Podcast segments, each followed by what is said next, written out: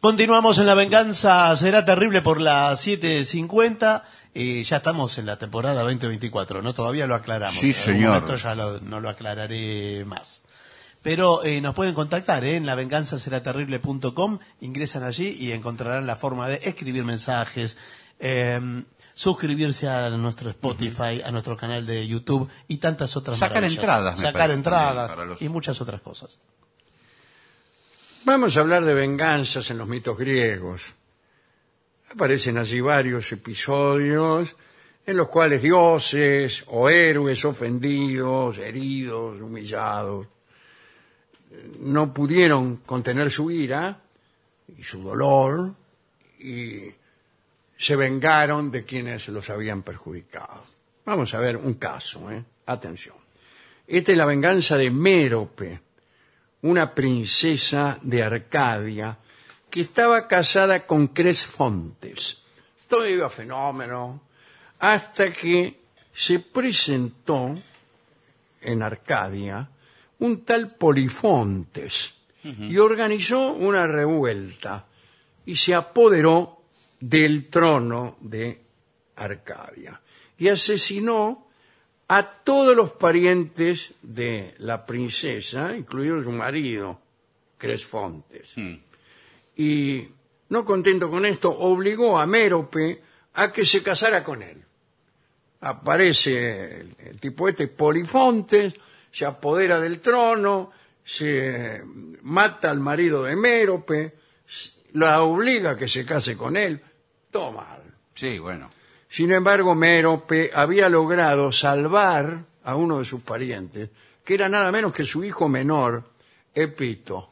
Ah, bien, bueno. Sí. Repito. Sí. Sí. Eh, no, Épito. Sí. No es, no es Y- épito, es epito. Eh, acá no hay ningún Está bien, está bien. acento, pero es cierto que eh, la costumbre de no poner los acentos en las mayúsculas Mm. ha venido a perturbar mucho el estudio del griego. Bueno, Épito entonces se marchó lejos a casa de unos amigos, digo yo, para, Sí, bueno. para salir Sí. de, de una vez de Sí. este brete. Durante muchos años, eh, esta muchacha se mantuvo en contacto con su hijo a través de un viejo y fiel mensajero que hacía el viaje de ida y vuelta en secreto.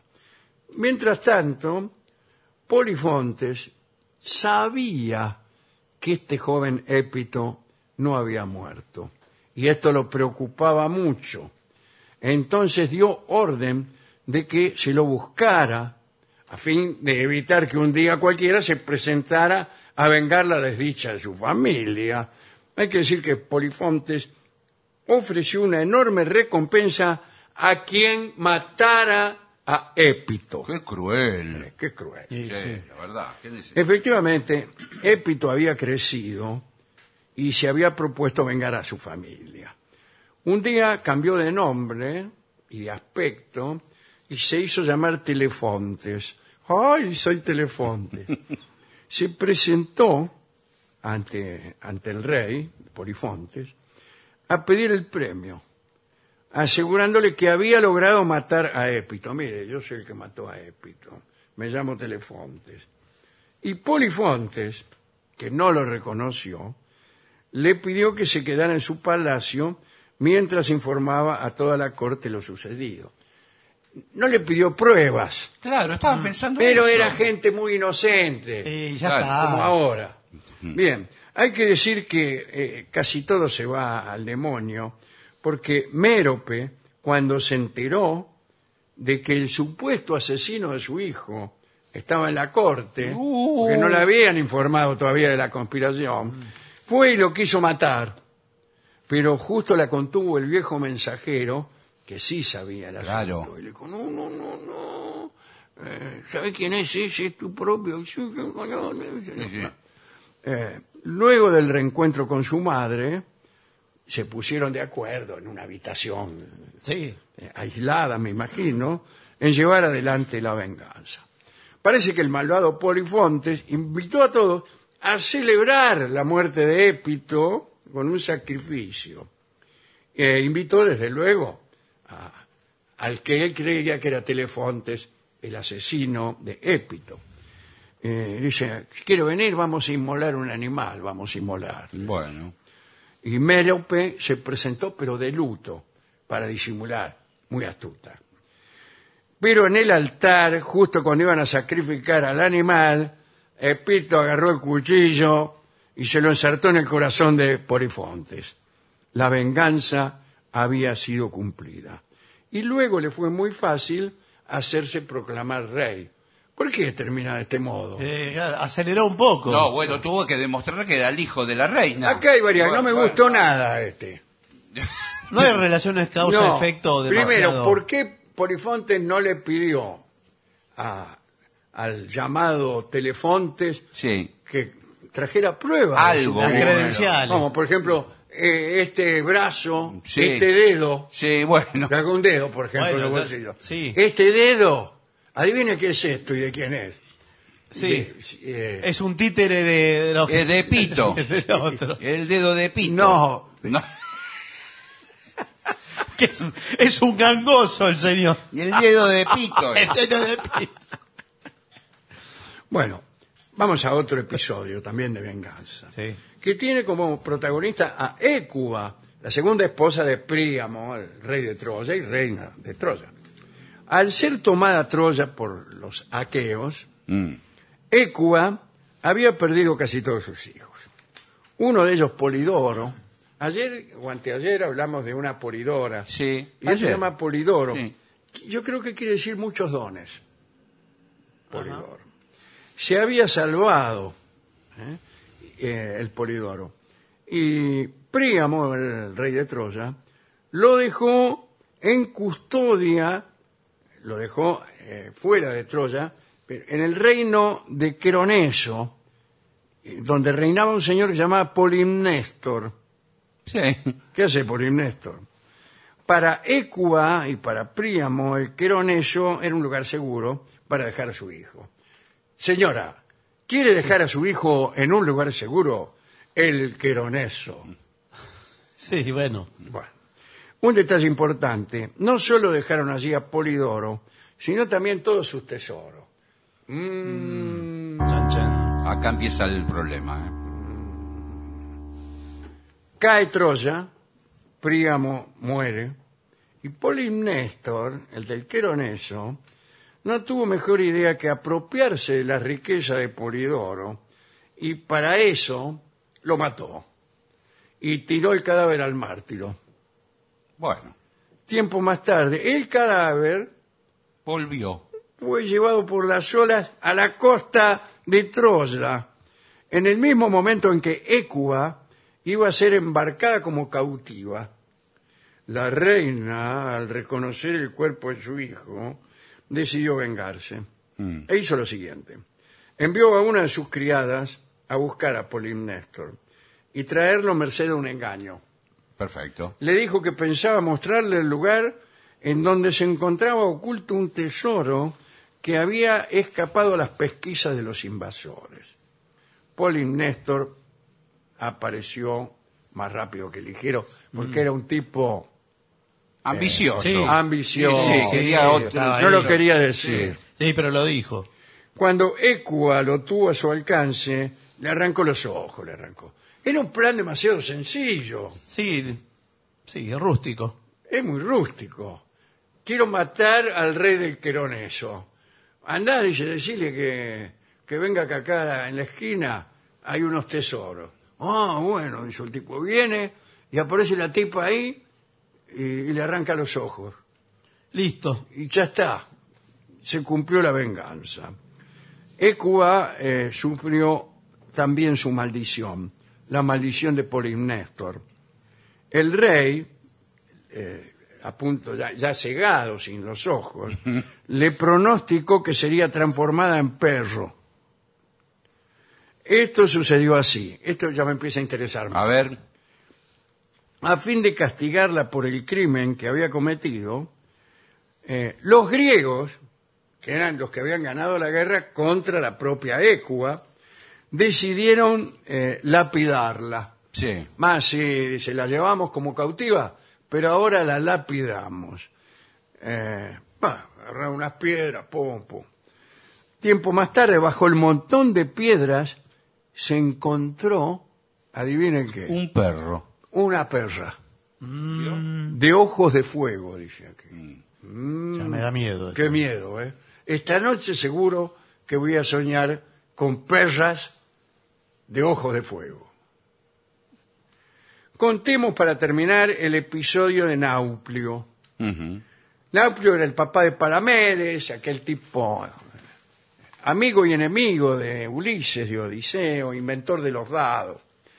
Nauplio fue un héroe viajero, era un navegante notable, y los reyes recurrían a él para conducir a destierro a los hombres más importantes.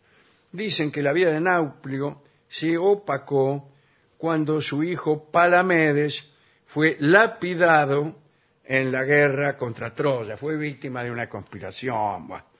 Eh, fueron los propios griegos quienes lo mataron. Recuérdese que Ulises, para evitar ir a la guerra, había fingido estar loco. Lo fueron a buscar Sí, me acuerdo. como quien manda la leva, y se hizo el loco. eh, y el que descubrió eh, el engaño fue Palamedes. Andaba. Ulises se había puesto a arar con dos animales de distinta especie eh, en, su, en su arado, ¿no? Para mostrar que no estaba loco, sino que estaba fingiendo, Palamedes puso en el surco del arado a Telémaco, el hijo de Ulises, y Ulises cuando lo vio ahí detuvo a los animales y Palamedes le dijo, ves que no estás loco, en consecuencia te vamos a mandar a la guerra de Troya. Ulises juró venganza y un día mandó a Palamedes a buscar un tesoro en un pozo y ahí fue donde lo lapidaron. ¿eh? Desde el momento de la muerte de su hijo, estamos hablando de Nauplio, el navegante consagró su vida a la venganza. Así que esto lo lapidaron a mi hijo, qué sé yo, me voy a vengar. Empezó engañando una por una a todas las esposas de los héroes ausentes. Las inducía a que tuvieran amantes. Sí. Les, les contaba, por ejemplo, que el marido andaba con tipas en Troya, Sí. que el marido se había muerto, Sí. que el marido se había casado con otra, qué sé yo. Consiguió su propósito especialmente con Clitemnestra, la mujer nada menos que de Agamenón, ¿no? Que tenía un amante llamado Egisto, no Egipto. No. No, Egisto. Bueno, más tarde se propuso la misma tarea, incluso con Penélope, la mujer de Ulises, eh, que era el más odiado por él, pero esta vez sin éxito. Pero su venganza más terrible fue contra los ejércitos griegos. Cuando las tropas volvían de Troya, llegaron ahí al sur de Eubea, cerca del cabo Cafareo, y Nauplio encendió una gran hoguera en los arrecifes, y los griegos creyeron que era un puerto. Este, y pusieron proa hacia ese lugar donde brillaba la luz, y todos los barcos se estrellaron, y Nauplio cumplió con su última venganza.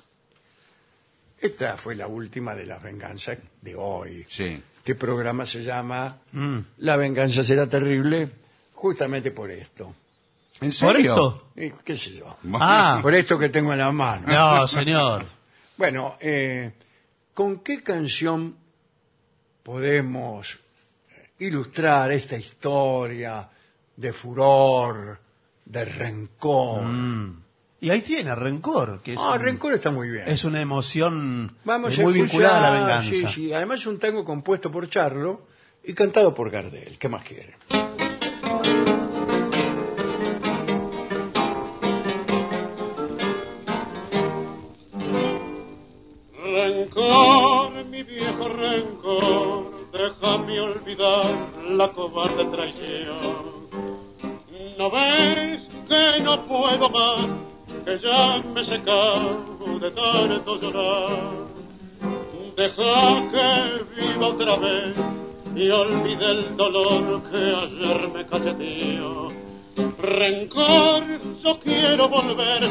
A ser lo que fui, yo quiero vivir.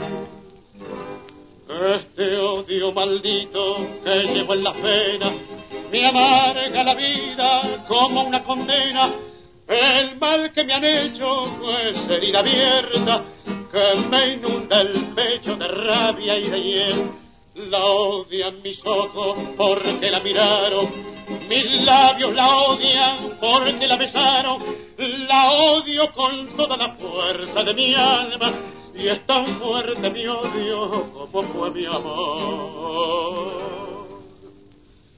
Rencor, mi viejo rencor, no quiero sufrir esta pena sin fin. Si ya me has muerto una vez, ¿por qué llevaré la muerte en mi ser?